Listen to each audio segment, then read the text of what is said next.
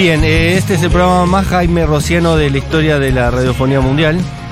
Así que no lo puedo creer que justo la canción que Mariano Martínez eligió que pongamos para arrancar su nota sea un cover de Jaime Ross. Eh, María Hermano no lo puede creer, está conmovida porque está podrida que nosotros eh, digamos cosas como vamos, vamos arriba, vamos. No, no, de ninguna manera, de ninguna manera. Eh, es, es que son intensos con el tema Uruguay, son intensos con Uruguay el tema, nomás. son intensos con el tema Uruguay. eh, De hecho, estábamos hablando recién que la mejor disquería del mundo está en Uruguay. Pero, Uruguay nomás. pero es que cómo no vamos a amar Uruguay. Lo que pasa es que yo creo que a los uruguayos no les gusta como, como vos eh, los imitas, pero, No, pero vamos, es, una, vamos es, una, es forma de amor. De hecho, no sé nomás. cómo hiciste para no imitarlo a Jaime Ross haciendo un cover de Jaime Ross. Arrancamos ahí, esta es la pregunta No. primera a Mario Martínez. No, voy- ¿cómo andan? ¿Bien? Bien, Buenas, ¿vos? buenas, buenas. que Gracias por recibirme. Eh, no, porque además imposible. Mira, yo vivo en Córdoba desde el 2004 y todo nada no tengo. No, no, no se me ha pegado. Buena invitación. Pero cuando cantás los temas de Jaime, ¿no, los, no, no, no te sale cantarlos con la voz de él? Mira, en realidad lo que pasó fue, no estaba planeado. No, fui, fuimos a ver a Jaime porque tocó en Córdoba Capital. Claro, Y- hace poco. Sí, sí, sí, en julio. Entonces el bajista Gerardo eh, es amigo nuestro. Entonces lo fuimos a ver y estuvo en casa y todo. Yo vivo en la sierra. Y, y fuimos, y en el recital yo decía, qué lindo este tema, obviamente lo conocía de siempre. Qué lindo este tema para hacer una versión. No sé por qué ahí como que se me prendió. Y al día siguiente, yo tengo en mi casa el estudio armado, al día siguiente lo grabé así, esto que escuchamos, que me salió así, es como me salió en el momento, pero no estaba planeado que fuera como lanzado, pero se lo mostré al manager, a mi manager que es uruguayo, y le encantó. Le encantó. Y justo yo tenía que ir a hacer unas entrevistas a, a Montevideo, porque voy a tocar en Montevideo también. Entonces dijo, lo tenés que sacar porque acá le va a encantar a la gente. Y sí, salió. A mí me encanta. ¿Y le Además me, me me parece hermoso. Hay que hacer, hay que hacer música, hay que hacer de todo. Me gusta, me gusta mucho homenajear a los artistas que admiro. Y bueno, Jaime es uno, ¿no? Es un monstruo. Además la música que hace. Nosotros vimos el show, eh, es eh, wow. Es un una, es una música que no solo existe en este, en este lugar del mundo, ¿no? En este rincón del Y mundo. toca y parece que estás escuchando el disco de lo perfecto que es, ¿no? Sí, sí, además entiendo que es un, un- es meticuloso y que se toma mucho tiempo para ensayar eh, y está muy, a- muy en todos los arreglos eh, con una banda, además veintipico de músicos. No, no es locura el show que da. ¿Qué, qué despelote. Además, la primera vez que lo vi, lo, qué músicos. ¡Qué músicos! La primera vez que lo vi, bueno, los Ibarburu, ¿no? ¡Qué maestros! Son muy grosos. Y en mi experiencia en Uruguay ha sido mucho de eso, de, de conocer un montón de músicos muy, muy talentosos, pero además con un con una música muy personal, no existe en ningún otro lado. Es que es como en Argentina, el rock argentino, la música argentina es existe solo acá.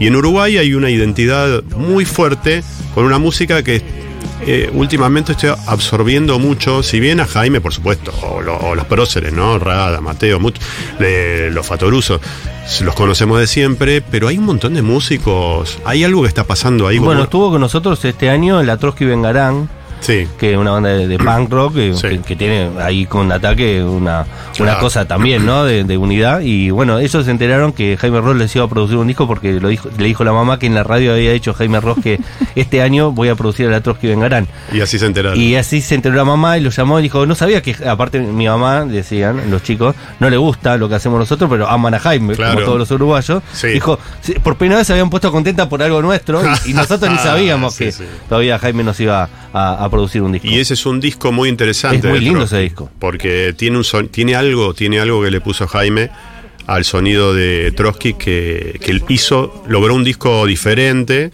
muy interesante. Y me- eso es lo lindo, ¿no? Eh, Entender eso, entender que.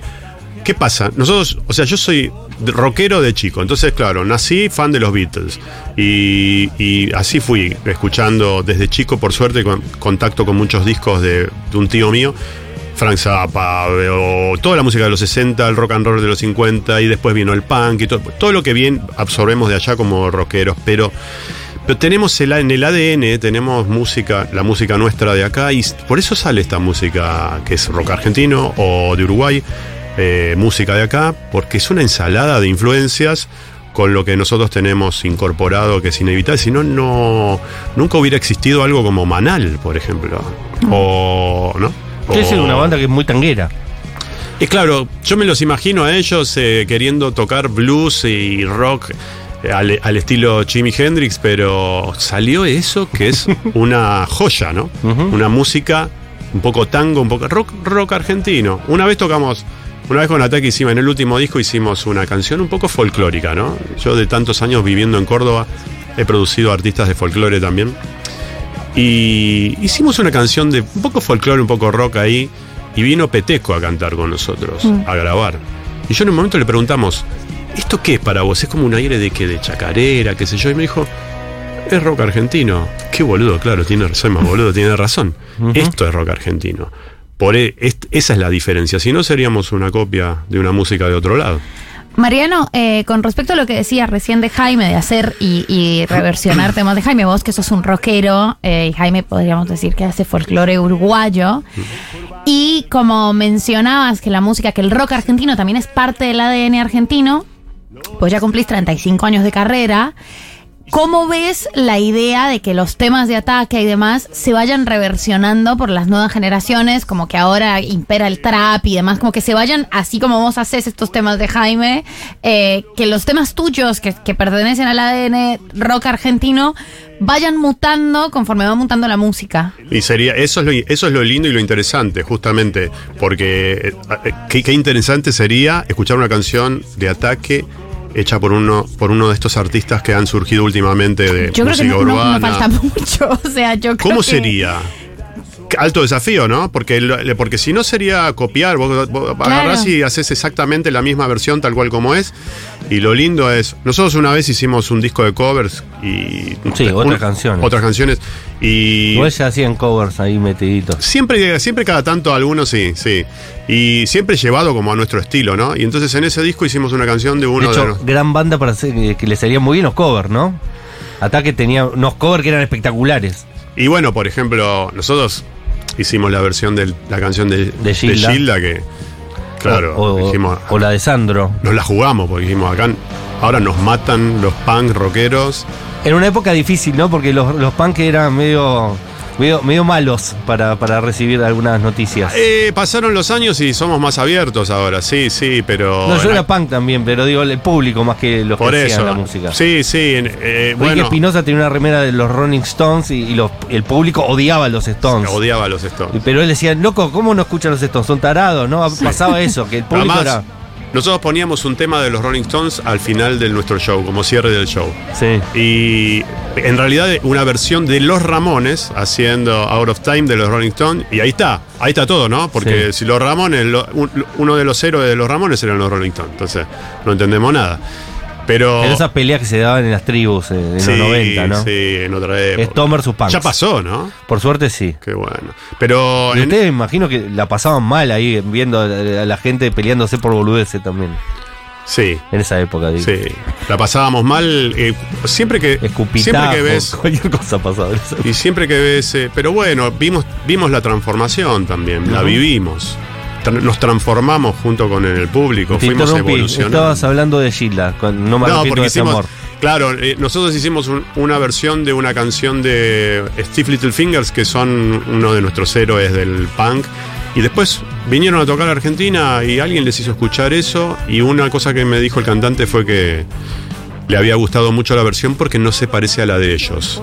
Entonces me parece que lo interesante es eso, ¿no? Eh, por eso, wow, me pareció re loco eso de pensar que un artista de. Bueno, viste que dos minutos, por ejemplo, hizo una versión de. Ya no sos igual. Sí, sí, te iba a decir eso ¿Con cuando quién? nombraste ¿Con- quién lo podría hacer hoy. Con, con Y Trueno. Trueno hizo con Ya no sos igual. Muy y otro bueno. artista más, eran tres, creo. Eh, Campino, sí, sí, Sí. Campino de Dito Tenosen. Pero Exacto. muy buena. Me encantó. Me Sí, pareció sí. buenísimo hacer eso. Así que, qué sé yo.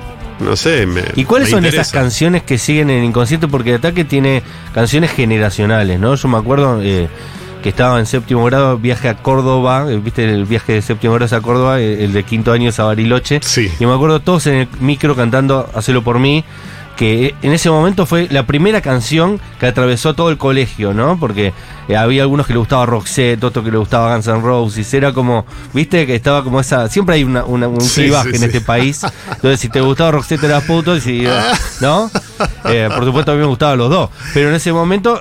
Esa canción atravesó porque le gustaba a los rockeros y le gustaba a las minas también, ¿no? Roxette era Sí. más eh, ese sonido. Sí, sí. Y esa canción fue Qué generacional. loco eso, porque yo escucho hoy Hacerlo por mí en su versión original y digo, ¿cómo- ¿por qué le gustó tanto a la gente? Pero no sé, pero era una es una ¿Qué linda canción. cosa? Sí, sí, pero éramos muy chicos. ¿Me escucha? Es una hermosa canción. A mí me hace acordar a mi infancia directamente, a mi adolescencia. Me pone feliz. Pasó algo que, que- que es un poco inexplicable, inexplicable, pero por ahí tuvimos la suerte de estar en un momento. Este, esto era un sonido nuevo para el gran público, ¿no? Sí. Porque. Era porque. ¿entendés? Como Fue la que primera canción ¿Por qué punk. tuvo tanto éxito esto? Claro. Claro, la primera canción Punk masiva. Sí. Porque estaban los violadores y demás, pero era más de gueto. Pero, eh, sí, sí, exacto. Esto sonó en las radios AM. Eh, eh, perdón, FM. FM Hit pasaba hacerlo por mí. Claro. Hubo un programa de televisión de, eh, de al- de alto rating que se llamaba Hacelo por mí Sí. y nosotros éramos artistas exclusivos de ahí. Canal 9. 21 Libertad. años tenía yo. 21 años 21 tenían. años. Artistas exclusivos y que nos pedían, y compitiendo con Tinelli, y nos pedían a- que tocáramos Hacelo por mí, y nosotros decíamos, pero si suena en la cortina, suena cada vez que van al corte. Suena- y nosotros venimos y tenemos que tocar Hacelo por mí, tenemos más temas. Y no solo más temas, No, temazos tenían. no entendíamos nada, pobre. Sí, Sí, éramos muy chiquitos. Este, teníamos que ir, "Ah, haz lo tuyo, Bart. Bueno, entonces, yo no sé lo que te- te-". ahí, ¿entendés? Este, pero nos provocaba mucha rebeldía y to- todo eso. No y vos esa etapa de, ¿te gusta el sonido? Bueno, eh, de vuelta, es el sonido de mi vida, pero te vestiste y te acompañé a tomar el 143, me parece una canción de amor perfecta, eh, por ejemplo, ¿no? Sí. Eh, esas, eh, ¿Tenés un recuerdo bello de esas canciones o no? Sí. Sí, sí, sí. De esto. No lo puedo mucho escuchar, pero Claro. sí, Claro. sí, sí. Sí, sí, me encanta porque además recuerdo mucho el trabajo que hicimos acá. Yo tenía 19 cuando grabamos esto y de la mano de Juanchi Baleirón, No, que ya en ese momento era un genio en, en- en el estudio, o sea, conocía perfectamente qué era lo que nosotros queríamos, a dónde queríamos llegar y sabía cómo lograrlo y me enseñó de todo. A poner la mano en la guitarra. ¿Te gustan los Ramones? Bueno, entonces mira, yo venía tocando así. Me decía, no, pero tenés que agregar la, quin- la quinta grave. Mira cómo cambió. Yo tocaba esto. Y él me dijo, agrega la quinta grave. Así tocan los Ramones. Eso me lo enseñó a los 20, a los 19 años. ¿Se entendió la diferencia? ¿Viste? Sí, que- total. Qué diferencia, ¿no? Y todo para abajo, con la púa todo para abajo. Así toca un verdadero punk. Parecen boludeces, pero no sabes qué clave eso a los 19 Y años. terminaron tocando en el último show nada menos de los Ramones. Cuando se despidieron, hicieron un River Plate Sí, y tocaron Dito Tenhosen, Iggy Pop, eh, los Ramones que se despidieron, dos minutos de ataque. sí, Es sí. decir, que terminaron tocando en el último show de los Ramones. Sí, en la despedida de los Ramones, mundial, en un estadio. ¿A vos te Los gustan los Ramones, Ramones? No, los Ramones no entendían nada, o sea, de lo que estaba pasando. De repente tocando en la cancha de River 60.000 personas. O sea, después volvieron a su casa y, y tocaban en lugares chiquititos. Eh, y ahí pasó algo extraordinario porque, porque el telonero era Iggy Pop. O sea, Iggy Pop era, es el ídolo de los Ramones. ¿Entendés? Entonces, y yo estaba en el escenario parado con Joey, el cantante de los Ramones, uno al lado del otro, viendo a Iggy Pop eh, de- en el escenario donde están los asistentes. Y ahí yo, a como trataba de hacer como que, bueno, es normal, ¿no? Estoy acá, sí, hola, sí, estamos viendo a Iggy Pop. Pero me daba cuenta que estaba ocurriendo algo que me iba, acontecimiento. me iba a quedar para toda la vida. O sea, no me podía concentrar. Estábamos los dos haciendo eh, con Iggy. Y Creo que Eddie Vedder filmaba, el, Eddie el cantante de Pearl Jam estaba filmando. todo- estaba todo el tiempo como medio de incógnito, nadie sabía que era él y, y con una cámara todo el tiempo siguiendo todo lo que pasaba.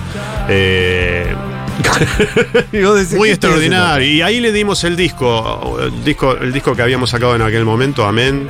a Joey que tenía un programa de radio y dijo, ah, qué interesante, el último de ataque. Fueron sus palabras. El último de ataque. el, el último disco de ataque, qué, qué interesante, dijo. Este, Pero nunca le llegó una devolución. y si ahí gustaba o quedamos. ¿no? Sí, después a él lo entrevistaron en aquella época y claro, él una vez le preguntaron qué le, gustaba, cuando le preguntaban de acá qué le gustaba y nos mencionaba. O una vez le preguntaron si, si, si quisieras elegir quiénes grabarían en un tributo a los Ramones, ¿a quién elegirías? Y dijo Ataque, eh, una banda brasilera, no me acuerdo cuál era, como que eh, nos incluyó, digamos. Y en, en aquel momento para nosotros era muy emocionante. En ¿no? aquel momento y en este también, Mariano, no te preocupes. O sea, no dejó de ser En emocionante. este también, en este también. Yo qué sé, no. Han pasado muchas cosas así. Para los que están en el rock y qué sé yo, entenderán. Los Ramones son muy importantes. Sí, y, sí. Claro. O los Sex Pistols. Claro. Los Sex Pistols. O sea, yo escuché cuando tenía 12 años a los Sex Pistols en un programa que se llamaba El Tren Fantasma, que pasaba música nueva, que, no había. Y los Sex Pistols, o sea, son. hicieron pelota todo lo que. O sea, marcaron un antes y un después. En el 95 no existían, se juntaron y nosotros tocamos con ellos en obras. El año anterior no existían, se habían separado, hicieron un disco solo. Y de repente estábamos tocando en obras y me doy vuelta y estaban atrás mirándonos. Los Pistols, o sea, ahí. Eso es. se te frunce, ¿no? O sea, es como que. Son momentos importantes en la carrera, la carrera de uno. Yo los valoro.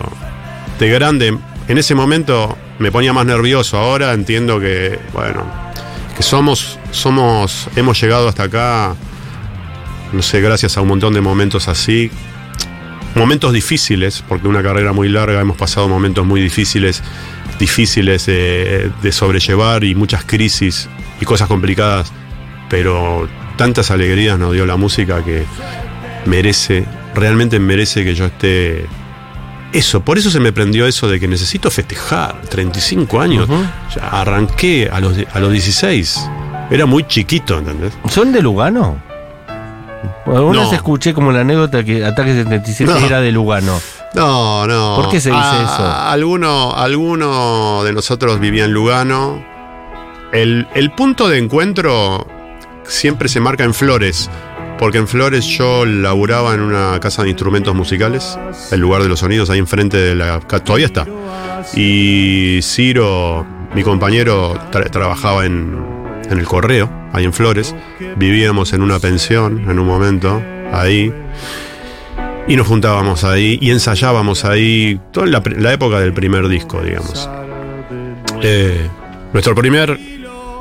Cuando grabamos este disco, El cielo puede esperar, yo laburaba en esa casa de música. Y nuestro primer show, la presentación de ese disco, que era nuestro primer show importante era en el Teatro Pueyrredón de Flores, que era justo a la vuelta de donde yo laburaba. Te quedaba cerca. Salía a las 8 yo. Pero más temprano ya daba la, daba la cola de gente para entrar, daba vuelta y pasaba por la puerta del local donde yo estaba laburando, escondido atrás del, atrás del mostrador.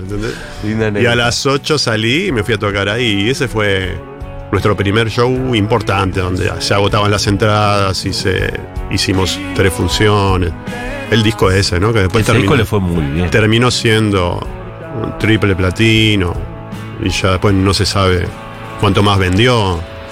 Y nos abrió un montón de puertas. Radio Trípoli era la, la- la editora. Sí. ¿Te acordás de esa etapa rarísima? Uh, rarísimo. Trípoli Discos. Una compañía independiente. Sí.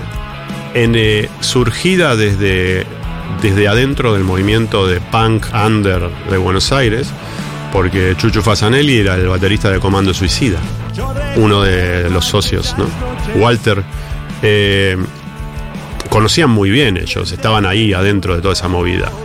Lo primero que ellos quisieron hacer, o sea, en realidad primero sacaron unos discos simples, Comando Suicida, Sentimiento Incontrolable, Masacre, los quienes hoy son Masacre, que en aquel momento era Masacre Palestina, sacaron un disco. Y el primer disco, Long Play, fue Invasión 88. Sí. Ahí se la jugaron, hicieron con un hay una un rejunte de algunos de los grupos que estábamos tocando en aquel momento en ese circuito, Cemento Paracultural y otros, ¿no? Eh, Y de ahí se. De ahí vinieron a. Nosotros eh, grabamos con Ciro, grabamos en- con dos grupos ahí, con Ataque y otro grupo que teníamos que llamaba Defensa y Justicia, que era como más, más hardcore extremo. bla, bla, bla, bla. Bueno. Y entonces ahí vinieron Walter eh, y Chuchu de Radio Trípoli a proponernos porque querían hacer el disco de Defensa y Justicia. No, no tocamos más con ese grupo, pero tenemos Ataque 77, con ese sí vamos a seguir tocando. Pero querían Defensa y Justicia. No, Mirá vos, no, no sabía esta tocamos, anécdota. no tocamos más con ese grupo, no. Y entonces accedieron a grabar el disco de Ataque. Y salió Dulce Navidad. Dulce Navidad. Sí. Espectacular. Eh, estamos con María Martínez y le contamos a la gente que está en, en sus casas escuchando por la radio. Esto también está siendo grabado, así que lo van a poder ver. En ese caso, que lo estoy presentando no tiene ningún sentido, pero bueno, eh, los dos públicos. Alguna vez escuché, no sé si era cierto o no, que en el momento que hicieron ese show con los Ramones, con dos minutos se jugaron quién tocaba primero y quién tocaba después en un partido de truco. Siempre me tuve esa duda y quería saber si eso era verdad o no. No, no, no, nunca, nunca ocurrió. No, nunca pasó. No, no, porque el orden, el orden de, de aparición de las bandas ya estaba, ya, Ya estaba, estaba. arreglado desde, desde, desde mucho antes. Imagínate que no vamos a ir ahí a ver quién toca primero. Ya eso estaba todo, todo arreglado porque es un show muy grande, ¿no? Por- te, te creo si pasó eso, no sé, en el Teatro Arlequines, pero en la cancha de River, no, en la cancha de River, no, no, no, este, ya estaba todo arreglado así. Mariano, desde esa vez eh, que vos estabas en la tienda de instrumentos eh, escondido, esperando a tu lugar en el escenario, a hoy, un poco cómo ha sido tu relación con los escenarios y con el estudio. Viste que eh, lo que yo entiendo de las personas que hacen música es que son dos, dos momentos muy distintos Sí. en la carrera de, de los músicos y las músicas. Y además ha- ha sido, vos lo mencionaste hace un ratito, pero quisiera como que ampliáramos un poco sobre eso. Ha sido un público que ha cambiado mucho. Ha sido una forma de ver música que ha cambiado mucho desde, desde Cemento hasta ahora. ¿Y cómo ha sido eso, tu relación eh, con el público y con el estudio?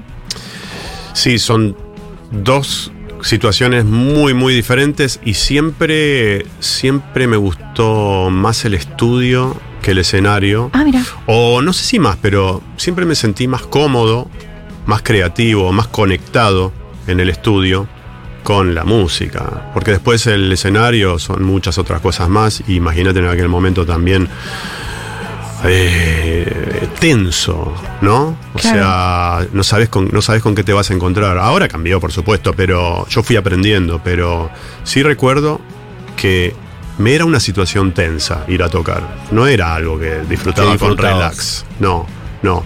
Eh, siendo chico. Claro. Eh, como que es, Es que eran muy chicos. sabía que iba, me tenía que poner la armadura, ¿viste? Para, Claro.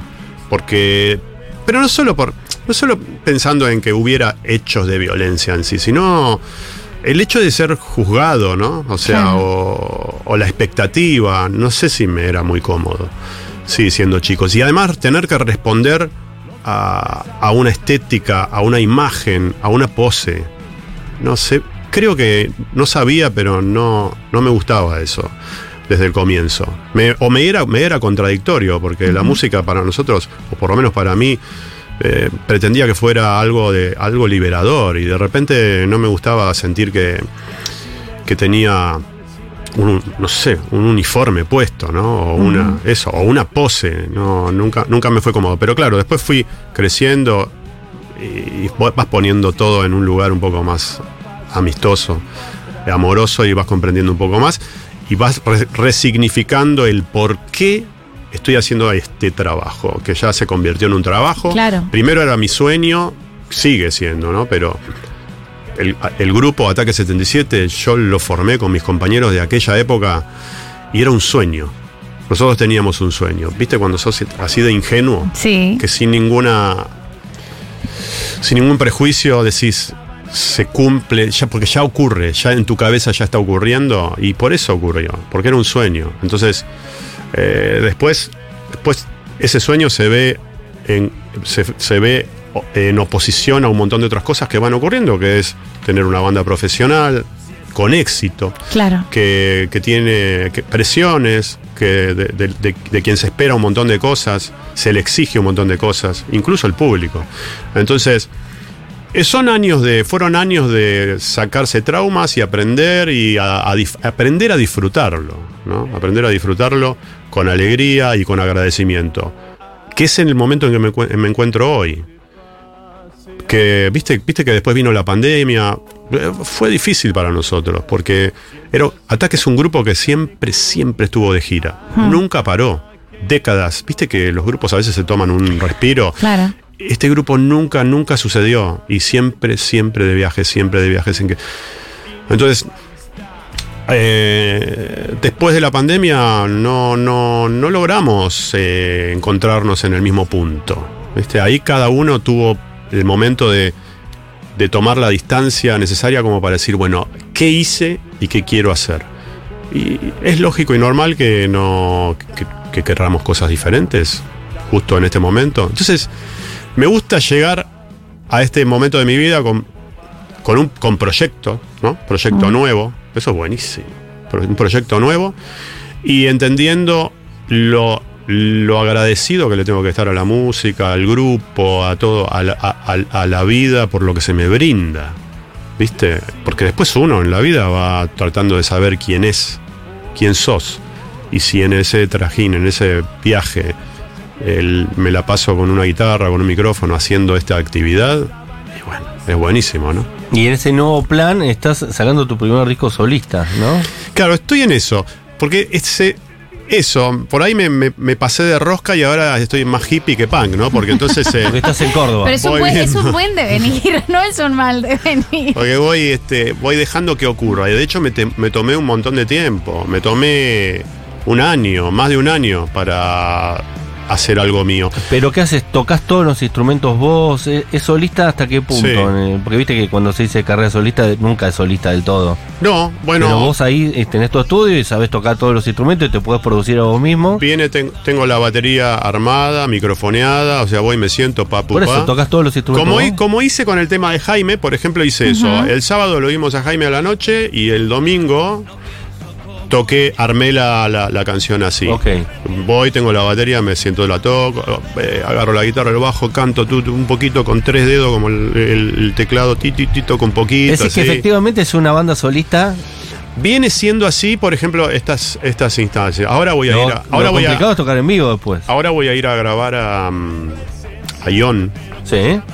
de esta misma manera que hago en mi casa, pero en Ion.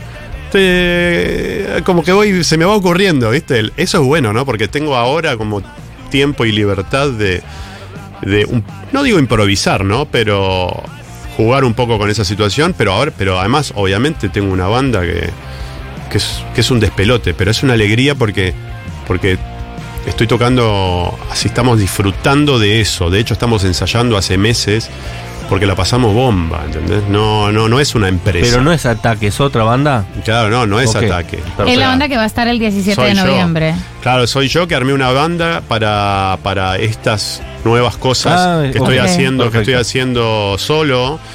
Eh, y y la- y esta- en la banda tocan, o sea, no- do- dos músicos que venían tocando con nosotros, eh, con Ataque, eh, Martín, eh, guitarrista, y Juan Pablo, el tecladista. Venían tocando en la última época de Ataque con nosotros. Eh, Luli, la bajista, que es una genia. Bueno, ya la van a ver porque es. O sea, el escenario es un despelote. Luli lo que toca y la onda que tiene. Eh, Nico Jara, el baterista, que es un amigo de muchos años y un gran baterista. Y Ramiro, mi hijo. Entonces, somos tres guitarras. y en un momento, ¿sabes lo que es estar ahí con Ramiro, codo a codo, chingui, chingui, chingui? Qué lindo esa parte. Es este. Es increíble. Ramiro venía laburando con nosotros con ataque de stage en el escenario. Y ahora estamos ahí tocando. ¿Qué edad La tiene Ramiro? La pasamos bien, 29. La pasamos bien y por ¿Por eso. qué lo tuviste? ¿Los cuatro años? No, y en, en aquel momento.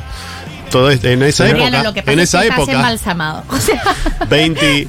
pero cumplí 53. El otro día. No, no, no, no se te nota. No, no, No, yo no me doy cuenta tampoco. Sa- salvo por el dolor de espalda, un poco me hace, me hace- me lo recuerda. Pero después si no, O sea, yo pensé que me iba a decir que Ramiro tenía 16, ¿viste? No, porque yo. 29 tiene. Porque Claro. yo tenía 23 cuando él nació. Entonces, eh, viste que antes era. Pasaba todo antes que Sí, ahora, ¿no? total. Era- te casabas a los 21, te eras papá a los 20 y pico, ya está. Aún siendo rockero. Aún siendo no sé. punk rocker. Es que igual yo en aquel momento quería formar una familia, no sé, o sea, tenía eso. Este, pero bueno, la vida de un músico también es difícil y mucho viaje y lejos, ¿no? Lejos de la familia, lejos de los amigos de, de la casa de uno. Y así fue.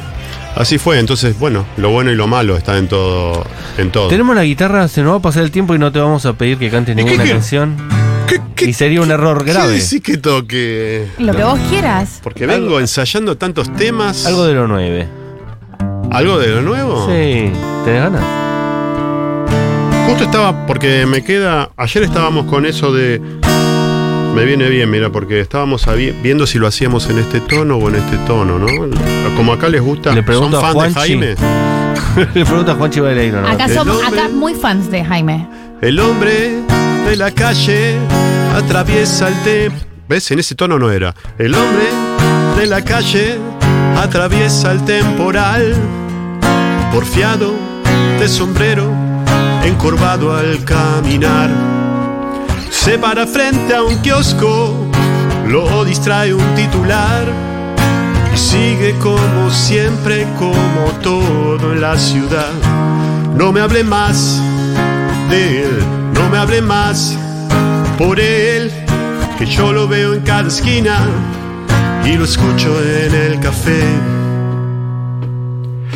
El hombre de la calle dice no te aguanto más en medio del discurso corre bruscamente el dial.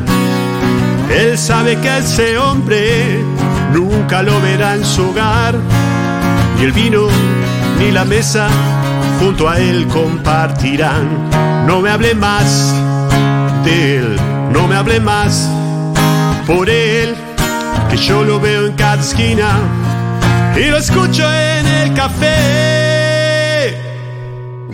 Un. Uh.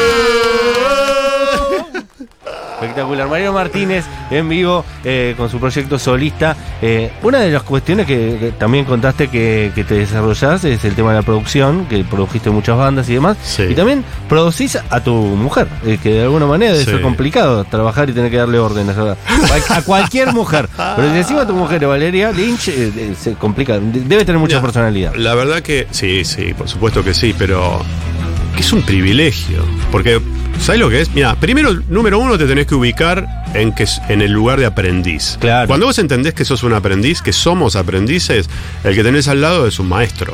Siempre, siempre. Entonces yo ahí entendí algo importante. Imagínate lo que es tener esta maestra. O sea, la veo y aprendo todo el tiempo. No solo, porque ya sabemos el artista que es, un artista gigante. Gigante y es es, Tina Turner. Es Tina Turner, es Janis Joplin, eh, ¿qué- ¿quién más querés que sea? Es lo que ella quiere hacer. Hace lo que Pero quiere. escuchás esto de fondo. Y, y suena Tina Turner, ¿no? Re.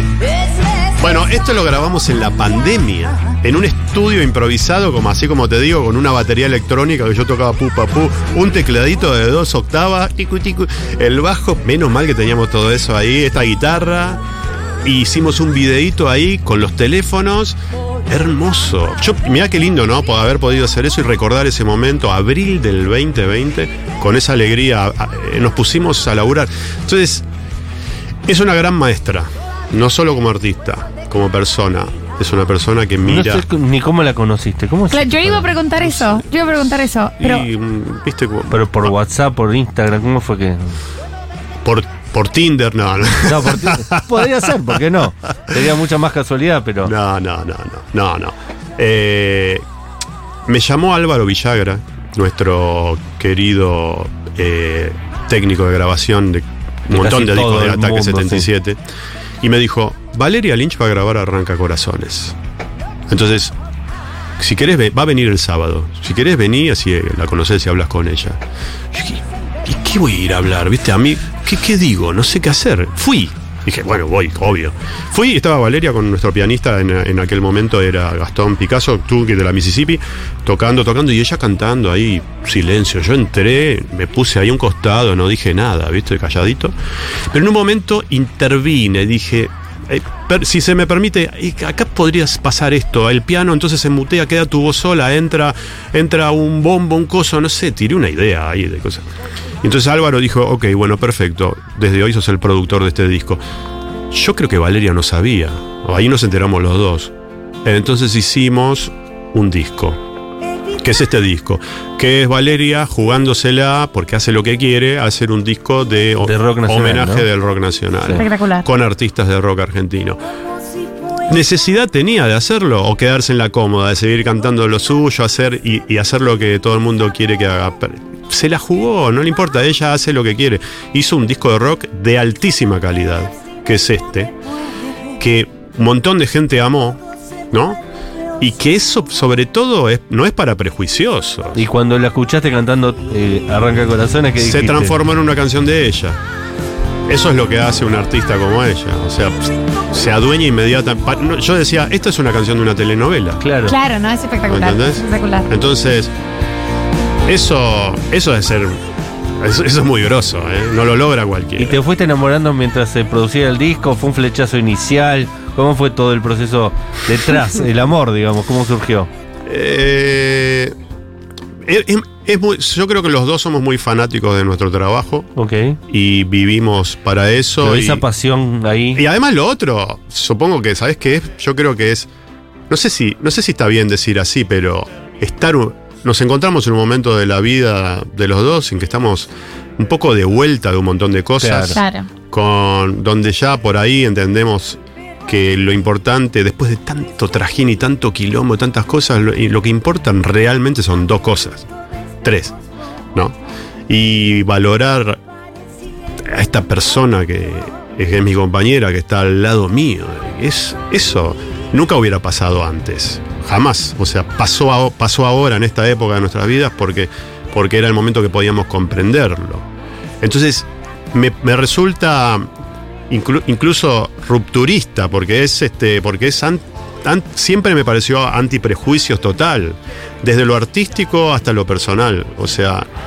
No, No sé si sentís lo que nos pasa mucho, María del Mar también, que amamos la pareja. Es mi pareja favorita. Yo estoy y parezco. Va a salir el video, me brillan los ojos. Es como. Eh, pero, y bueno ahora, en este último disco, eh, se muestran lo, lo que, lo que hacen vos, eh, como y tienen ahí un criterio. Porque, bueno, ustedes dos además son los mejores en lo que hacen los dos. Entonces Muchas debe ser gracias. como, como, como, como No, dialogan en ese punto. No me considero a ese nivel de ninguna manera, al nivel de Valeria. Yo creo que Valeria es una artista gigante, gigantesca. Eh, y yo en lo mío, me cuesta acostumbrarme, por ejemplo, a recibir elogios. Y a veces me ha pasado que me dicen, sos bueno, como me acabas de decir vos, y no, no estoy no, no sé si sé mucho recibir eso, ¿no? Eh, sería bueno aprenderlo, ¿no?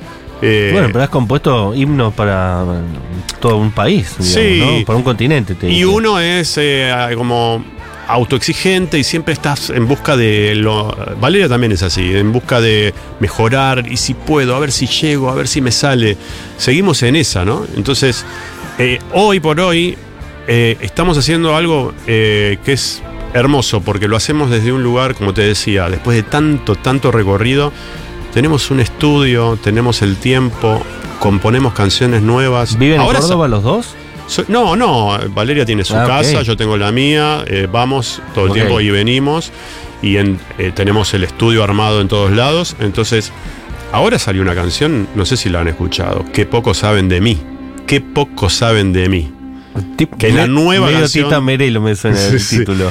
Que es la nueva canción de Valeria, que es una can- canción que compusimos juntos con mi amigo El Gallego. Yo compongo siempre con mi amigo El Gallego. El Gallego era el cantante de Tónico Indio. Tónico Indio era una banda del, del paracultural y de cemento en los 80, que del underpunk.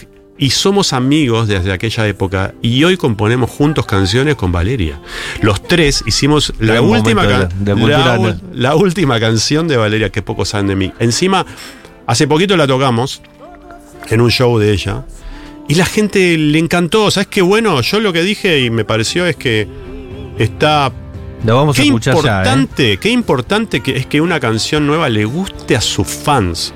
Claro. Vos sabés que los fans de Valeria son gente. Son difícil. Exigente, me imagino. Eh, saben muy bien, digamos, conocen a Valeria más que la propia Valeria. Claro. Y esta canción. ¿Y a vos te quieren? Sí. Sí. Sí. ¿No? Bueno, a mí yo recibo muchas demostraciones de cariño. Sí, sí, la verdad que sí. Lo mismo Valeria en los shows de ataque, ha, ha estado por ahí. Yo me acuerdo de haber estado tocando en Montevideo con Ataque 77 y que todo el mundo esté dado vuelta en vez de mirarnos a nosotros, lo estaba mirando a ella.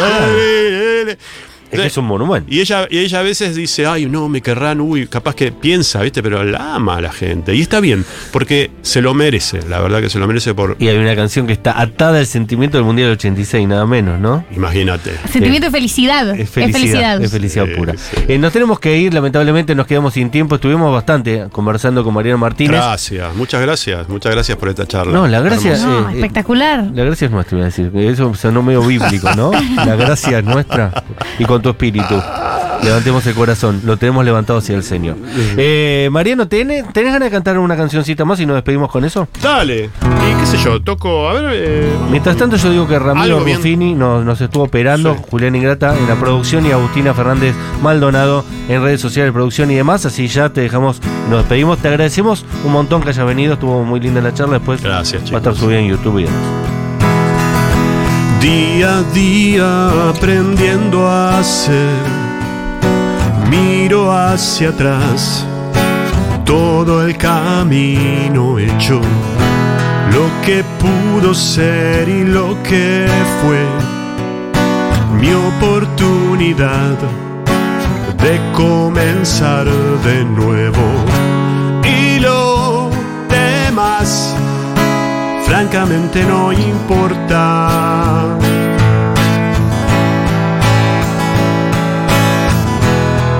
Fui todo este tiempo? No sé. ¿Quién soy o seré? Habré cumplido un sueño, intentando la felicidad a prueba y error. La vida es un momento y lo demás francamente no importa.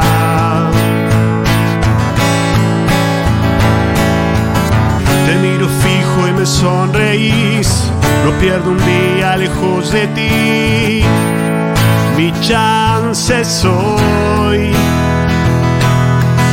Miro tus ojos y me veo ahí, aprovechando cada ocasión. Mi chance soy. Gracias chicos.